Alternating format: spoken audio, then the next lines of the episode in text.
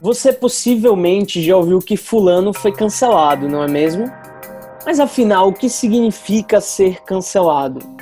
A cultura do cancelamento é ativismo ou perversão? Tudo isso e mais um pouco no episódio de hoje do Pelejando, seu podcast sobre as batalhas do cotidiano.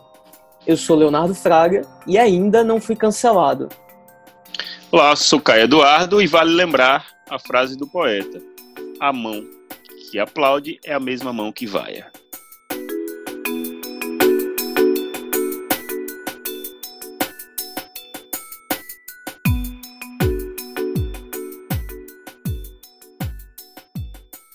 A peleja de hoje é sobre a cultura do cancelamento. O alcance do movimento tem gerado questionamentos sobre a possibilidade de que injustiças sejam cometidas justamente em busca dela. A enxurrada de menções a uma empresa costuma precipitar atitudes sumárias para estancar o desgaste de uma imagem sem que a pessoa possa necessariamente se defender amplamente. Caio, vamos lá. O que é ser cancelado? Comumente, Léo, na, na rede, né, acho que diariamente nós encontramos pessoas, eu especialmente quando abro o Twitter e vejo um nome em destaque ou um nome nos Trend Topics, acho que obviamente já entendo que deve ter algum movimento, ou aquele personagem, aquela figura pública fez alguma coisa, ou ela está sendo cancelada. Né? A princípio, dentro do nosso contexto de sociedade, ser cancelado ou cancelar alguma coisa era simplesmente o fato de boicotar, de se abster, que talvez possa ter uma relação com o cancelar nos, nos ambientes online. Né?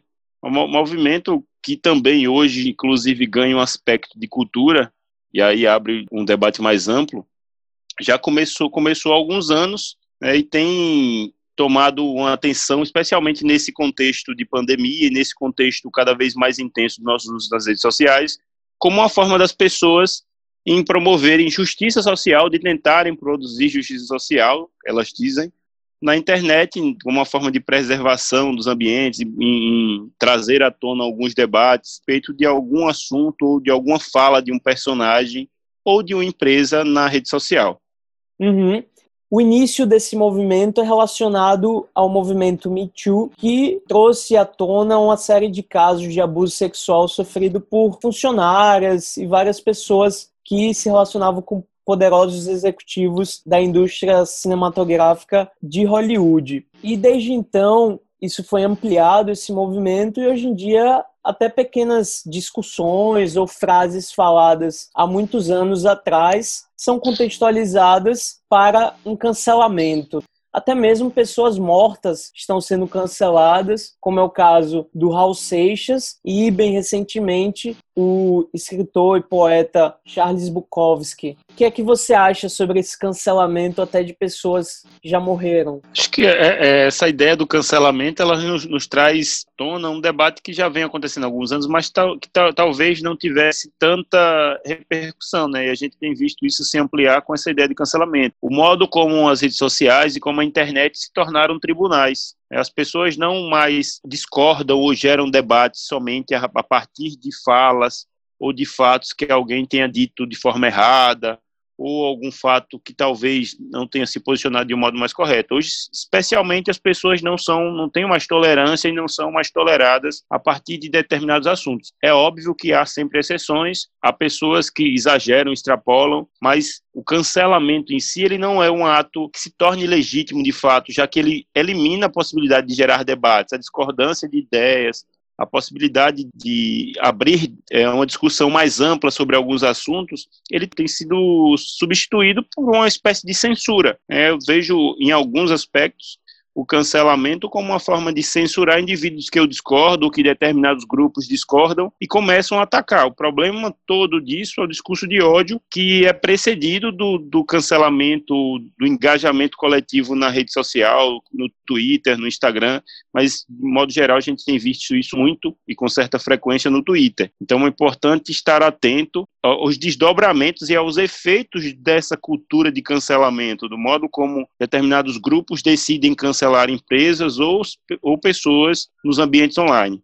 É, muitas pessoas se equivocam quando relacionam o cancelamento apenas a uma atividade com repercussão digital, né, no ambiente online, porque isso inclusive tem repercussões na vida das pessoas. Algumas pessoas perdem o emprego, enfim, inclusive relacionado a isso, recentemente mais de 150 intelectuais, escritores e artistas dos Estados Unidos e de outros países assinaram um manifesto lamentando um clima de intolerância vindo de todos os lados do espectro político que promove humilhação pública, boicote a pessoas e marcas com visões e comportamentos considerados inadequados. E para chancelar esse ponto de vista, eles falaram sobre editores de jornais que se demitiram por uma repercussão negativa a partir de publicações controversas que eles autorizaram no veículos, livrarias que estão tirando livros das suas prateleiras com receio da repercussão deles perante o público, jornalistas também que estão sendo censurados de escrever a respeito de alguns tópicos. E professores que são investigados também por abordarem livros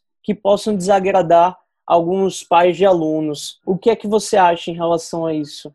Acho que, acho que a gente tem inúmeros exemplos relacionados a isso, né, de como, em especial um agora, eu percebo que esse contexto de isolamento social ampliou ainda mais esse contexto de cultura do, do cancelamento. Muitas pessoas, e é muito frequente, o cancelamento estar acontecendo. A gente pode citar o exemplo do influenciador digital Felipe Neto, que, que sempre, nos últimos meses, foi alvo de cancelamentos sucessivos, mas agora o cancelamento ele não, não se tornou apenas uma ação pontual no Twitter ou engajamento coletivo na rede social. Ele tomou outras proporções, inclusive no contexto cotidiano, na vida dele, a ameaças, a perseguições. Então, esse é um ponto extremamente negativo da cultura do cancelamento, quando o fato de discordar de uma ideia ou da fala de alguém passa a tomar proporções para a vida real, para perseguições, efeitos que talvez fogem ao controle do debate no ambiente online. Uhum. Então, é, é, é, essa coisa do cancelamento que, que surge como uma possibilidade de discutir temas, de gerar temas, de, de tentar educar, entre aspas, algumas pessoas, mas acaba se tornando uma perseguição no cotidiano a partir do discurso de ódio do ponto de vista de alguém, simplesmente. E aí a gente pode se questionar: quem é que define quem está sendo cancelado? Quem sou eu quem é o meu grupo para decidir se você ou se o Felipe Neto ou se outro personagem da discussão pública pode ser cancelado ou não? A partir do qual aspecto, do ou qual regra ou régua moral a gente pode definir que outro indivíduo pode ser cancelado ou não? Talvez o que seria mais interessante é discordar e, a partir disso, se ampliar a discussão e o debate. É, é, o que a gente tenta fazer em uma sociedade democrática, o que se esperava que fosse feito. Mas o discurso de ódio precedido de uma justificativa de cancelamento nem sempre é bacana. Uhum. Você perguntou quem define o cancelamento, e eu também não sei responder essa pergunta mas a gente pode explicar aqui para o nosso ouvinte como é que funciona o cancelamento, já que ele é um movimento coordenado. Então, o usuário das redes sociais, como Twitter, Facebook ou Instagram, ele presencia um ato que considera errado, ele vai registrar isso em vídeo ou foto através de um print e posta na sua conta, com cuidado de marcar né, as pessoas envolvidas, seja uma empresa, seja um, um influenciador digital ou qualquer pessoa, e começa a colocar ali nos comentários, marca outras pessoas para poder amplificar esse, essa denúncia então, é comum que em questão de horas esse post tenha sido replicado milhares de vezes e aí a cascata, né, a enxurrada de menções a uma empresa, por exemplo, costuma precipitar atitudes sumárias para que seja tomada uma providência em relação à cobrança que esses usuários estão fazendo, né? E às vezes essa pessoa não tem nem a possibilidade de se defender. Em um contexto de uma cultura que a gente vive hoje em dia, dos influenciadores digitais, eu acho importante até responsabilizá-los nesses espaços, dada a capilaridade do discurso deles. Foi o que aconteceu, por exemplo, com a influenciadora digital Gabriela Pugliese, que promoveu uma festa no seu apartamento e, enfim, causou muita polêmica nas redes sociais. Ela disse algum, falou palavrões também relacionados à vida, minimizou a pandemia e ela foi responsabilizada coletivamente por aquele ato irresponsável através do cancelamento. Ela ficou ausente, eu acho que três meses das redes sociais e retornou com um pedido de desculpas e que aquele momento serviu para que ela refletisse. Você acha que o cancelamento é positivo nesse caso, Caio? Acho que você tocou um, um assunto muito importante que a gente pode explicar melhor para se tornar um pouco mais didática, justamente até, até que ponto vai o cancelamento, onde é que o, o cancelamento acaba. Porque é muito comum a gente ver figuras públicas que foram canceladas, pediram desculpas e as coisas retornaram ao, a usar suas redes sociais, a se posicionarem como influenciadores, mas é óbvio que por trás daquilo ali tem sim perdas, né? A Gabriela pode ser que ela tenha perdido os contratos, parcerias, né, com, com, com empresas, com, com marcas, né? Isso é um, um, aspecto muito negativo e talvez, de fato, o, o, que, o que torna legal em algum aspecto, se é, que, é que é possível, no cancelamento, é justamente isso de fazer o indivíduo que errou refletir Talvez isso seja um ponto muito importante em se promover um debate através do cancelamento. Mas no momento que isso extrapola e passa a, ser um discurso de ódio na internet, é que se torna doença, se torna um ponto extremamente negativo. Né? A, ausência, talvez, de debate discussão de boas ideias para por pessoas ou empresas, a gente pode citar o exemplo agora, nesse caso, de como os efeitos, os efeitos, às vezes, do cancelamento podem ser uma coisa positiva. Né, se a gente pegar os dados da, da, última campanha da Natura com o Tammy Gretchen, a campanha de, de, dos pais que se tornou polêmica em julho, agora no final de julho agosto de 2020, né, a gente pode ver como a tentativa de grupos em cancelar a Natura geraram um interesse maior pela marca. Né, isso, os próprios dados da, da empresa, da, da, apresentação em relação à marca, mostram como foi, foi é, positivo uhum. aquele, aquela tentativa de cancelamento. Então, nem todo cancelamento ele é extremamente prejudicial para uma marca ou para uma, uma pessoa. Às vezes ele tem um efeito contrário, já que o discurso ou as pessoas se identificam com um determinado discurso. Uhum. É, nem sempre eu posso escorregar ou cometer uma gafe dentro de um debate e todo mundo vai querer me cancelar. Às vezes um grupo, uma, um grupo até maior pode se identificar com aquilo, né? E a gente tem outros desdobramentos, como inclusive as questões de saúde mental que podem estar atreladas à ideia de cancelar. Nem todo mundo, ou indivíduo cancelado, nem sempre pode, pode reagir da mesma forma, achar que está sendo boicotado e, e, e ser, agir de forma natural. Sim, ok, tudo bom, obrigado. Não, nem sempre é isso, tem outros efeitos. E aí, simplesmente, também a outra ideia da, da, da possibilidade de limitação do discurso. A gente sempre def, defendeu uma ideia de, de internet livre, de liberdade de expressão, de livre manifestação, e alguns aspectos o que o cancelamento, o que essas ações de cancelamento têm promovido são formas de silenciar indivíduos que eu não discordo ou que um grupo não discorda. Talvez esse seja o ponto mais prejudicial de toda essa questão. Uhum. O filósofo escritor Luiz Felipe Pondé ele fala que a cultura do cancelamento está enraizada numa característica do ser humano, que é de gostar de jogar pedras nos outros. Você concorda com essa afirmação dele? Concordo, concordo e acho que o, o ser humano sempre gostou de julgar e de, de, de, se intrometer, vou usar esse termo, no, no comportamento do outro e dizer o que é certo ou o que é errado. Eu acho que concordo sim com o que o Pondé fala, embora discorde em outros tantos é. questões que ele Sim. quando ele se posiciona, mas nesse eu acredito que ele foi feliz e é de fato, a cultura do cancelamento nada mais é do que uma forma de julgamento em ambientes online do, do, de um, um fato de um qualquer de um posicionamento de outra pessoa. Uhum. E aí eu trago também a opinião de Clóvis de Barros. Ele fala que muito antes das redes sociais já existia um medo de enfrentar uma opinião que era compreendida como dominante em determinado espaço. Só que isso foi prejudicial porque levou a um silêncio e uma tendência de não manifestação sobre problemas temas também perigosos, complicados que compõem a vida social. A gente falou aqui no episódio passado sobre como futebol, religião, política não se discute. Eu acho que a cultura do cancelamento, na tentativa de produzir uma responsabilização de atos e de discursos,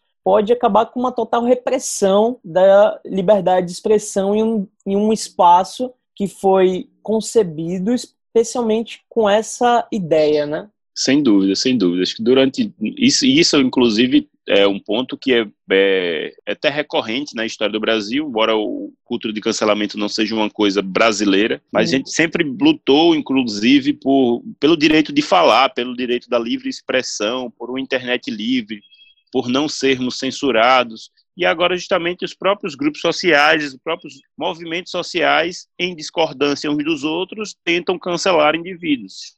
Talvez se tornou um, um, um, ponto doentio, aquela coisa que Humberto Eco diz que a internet deu voz a um milhão de imbecis, talvez um pouco até exagerada essa fala, mas a censura nunca é um ponto, um, ponto positivo, mesmo que seja um milhão de imbecis se posicionando. Né? Uhum. É, é sempre importante, por mais que eu discorde. Nesse caso, o debate e a discordância de ideias a partir da livre manifestação é bem mais legal. Todo mundo tem o direito de se manifestar se eu não concordo, tenho que gerar uma discussão a partir disso e tentar mostrar à pessoa, de forma ética, que é, isso pode ser revertido, mas nunca uhum. com radicalismos nem totalitarismos. A gente pode relacionar também a cultura do cancelamento ao mimimi e ao passar pano. Explica Perfeito. pra gente o que seria o mimimi e o passador de pano.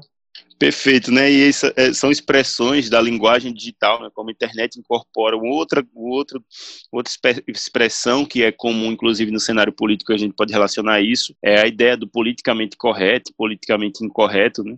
Esse mimimi passar pano, mimimi é sempre alguma pessoa que está se posicionando de uma forma, segundo os, os acusadores, vitimista, né?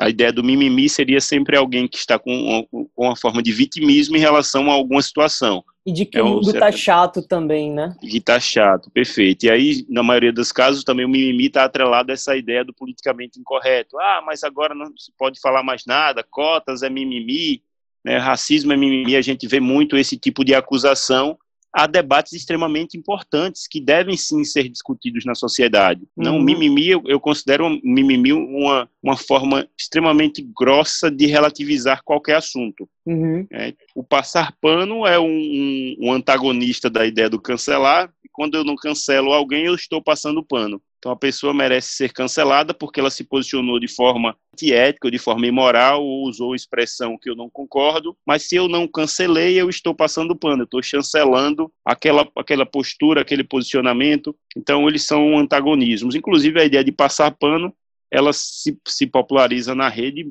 pra, e é usada em diferentes situações, né, como forma de relativizar um discurso. E aí Perfeito. a gente vê muitos desdobramentos a partir disso, ou como esse tipo de experiência, esse tipo de exemplo se, se apropria e se insere no nosso cotidiano. O Emicida e o do Viver também, eles defenderam recentemente que o, a cultura do cancelamento não está relacionada a uma questão de ativismo, mas sim algo geracional. Você concorda com isso? Concordo, concordo, porque esse tipo de, de, inclusive do discurso de ódio, a internet ela dá essa possibilidade, mas isso não é um ativismo, embora seja um, um, um movimento de engajamento coletivo. O cancelamento ele só faz efeito se tiver um grupo, um, um determinado grupo de pessoas cancelando alguém se eu somente decidir cancelar alguém, não vai ter esse, esse mesmo efeito, essa ideia de cultura de cancelamento de uma forma tão amplificada. E aí, em alguns aspectos, eu até chego a discordar. Não é um, uma ideia de militância nem, de, nem de, de movimento, mas ela depende de engajamento coletivo, porque eu sozinho não posso cancelar alguém. Preciso que outras pessoas se uhum. identifiquem uhum. com o meu discurso de cancelamento para que ele tenha um certo efeito. Imagine se só eu decidisse cancelar a Gabriela Pugliese ou decidisse cancelar a Regina Duarte. Talvez eu tenha sido também uma pessoa que foi extremamente cancelada no ano de 2020. Uhum. É, eu sozinho não faria efeito de cancelamento nenhum se não tivesse um outro grupo ou um, um movimento coletivo para fazer isso acontecer na rede. Perfeito. É, a gente então pode concluir aqui que existem alguns pontos positivos da cultura do cancelamento, como essa responsabilidade discursiva de pessoas que têm uma voz importante, ampla nos ambientes digitais, como o caso de alguns influenciadores. Só que os pontos negativos parecem minimizar esses, essas questões quando eles são articulados de forma completamente erradas ou desproporcionais, levando a alguns casos que a gente já mencionou aqui nesse, no, no episódio de hoje. Perfeito. E no momento, acho que principal para sintetizar isso, ele, eles acabam se amplificando e sobressaindo em relação aos pontos positivos, que é essa ideia de gerar o debate e uma maneira online de tentar educar alguém ou alguma empresa, mas eu acho que às vezes o discurso de ódio que extrapola os limites e faz com que ponto, os pontos negativos e os aspectos negativos do cancelamento tenham mais repercussão. Exato. É isso em relação ao cancelamento. Você quer acrescentar mais alguma coisa? Eu acho que é, a gente, acima de tudo, tem que defender sempre a democracia. A democracia é bem mais importante. Quando a gente se incorpora e permeia um debate de cultura de cancelamento ou se propõe a cancelar alguém, a gente também tem que se colocar no lugar. E se fosse eu que estivesse sendo cancelado? Uhum. Ou quem sou eu para cancelar alguém? Acho que essa é importante. Por mais que eu discorde, mas o fato de discordar não me dá o direito de julgar e condenar alguém no tribunal da internet. Portanto, sempre coerência. É, e se é coerente realmente a gente exigir essa perfeição moral e uma conformidade né, ideológica plena? Será que isso socialmente é possível? Eu acho que talvez seja uma exigência desses canceladores que é bastante difícil de se conquistar, né? É, por isso que a minha frase inicial é a mesma mão que aplaude é sempre é a mesma mão que vai, é porque o mesmo indivíduo que lhe aplaude, ele está suscetível a vai em algum aspecto e ao erro. Então, quem cancela também pode ser cancelado por algum, algum posicionamento ou por, em algum momento não ter uma postura coerente com o que se propaga fazer na internet. Então aguardemos os, os, próximos capítulos de quem será o próximo cancelado. Espero que não seja eu e nem, nem que, que o Pelejando seja cancelado. Só está no início, né? Já ser cancelado seria terrível. Vamos para as nossas dicas da semana, então, para a gente amenizar esse cancelamento. A minha dica vai ser o webinar promovido pelo Jota, o veículo que aborda tecnologia e jornalismo. Foi realizado no dia 30 de julho sobre a influência da política nos jovens e que contou com a participação, a gente já mencionou ele aqui hoje, o Felipe Neto, e do ministro do STF, Luiz Roberto Barroso. A gente vai colocar o link aqui na descrição do episódio. Eu estou recomendando porque eu acho, enfim, eu acho que não dá para a gente minimizar a importância da voz do Felipe Neto no nosso atual contexto político e ele faz um debate bem interessante sobre como ele está usando a plataforma que ele possui, seus milhares de, de seguidores, para engajá-los realmente em debates públicos que ele julga importante. Achei bem legal a forma, a didática que eles utilizaram, a dinâmica ali, então eu recomendo esse webinar. E qual Excelente. a sua dica? Excelente. A minha dica de hoje é, é talvez não é um livro tão tão novo, não é um livro que foi publicado esse ano, mas é um livro que tem certa relevância nesse, de, nesse debate, nesse tema que a gente está discutindo especialmente. O livro é do Leonardo Sakamoto, que é jornalista e doutor em políticas públicas pela USP, é colunista de alguns veículos da imprensa nacional. Uhum. E o livro chama-se O que eu aprendi sendo xingado na internet, onde ele faz um manifesto sobre o livre expressão, sobre democracia nos espaços online, como isso, em alguns aspectos, o xingamento e como posicionamento contrário os discursos de ódio tem interferido na, na, forma, tem calado algumas pessoas na rede. Então, acho que é uma leitura que vale a pena. O livro está disponível em qualquer site, qualquer livraria digital. Vale sim a pena ser lido. É mais uma opinião, talvez inclusive ler para discordar do Sakamoto, mas é um livro que eu gosto bastante e fica a minha recomendação hoje. Perfeito, Caio. Siga a gente nas redes sociais. Estamos no Twitter e no Instagram em arroba pelejandopod. Mas se preferir o bom e velho correio eletrônico, nosso e-mail é pelejandopod.gmail.com. Até a semana que vem. Obrigado a todos pela audiência. Tchau, tchau. Até mais.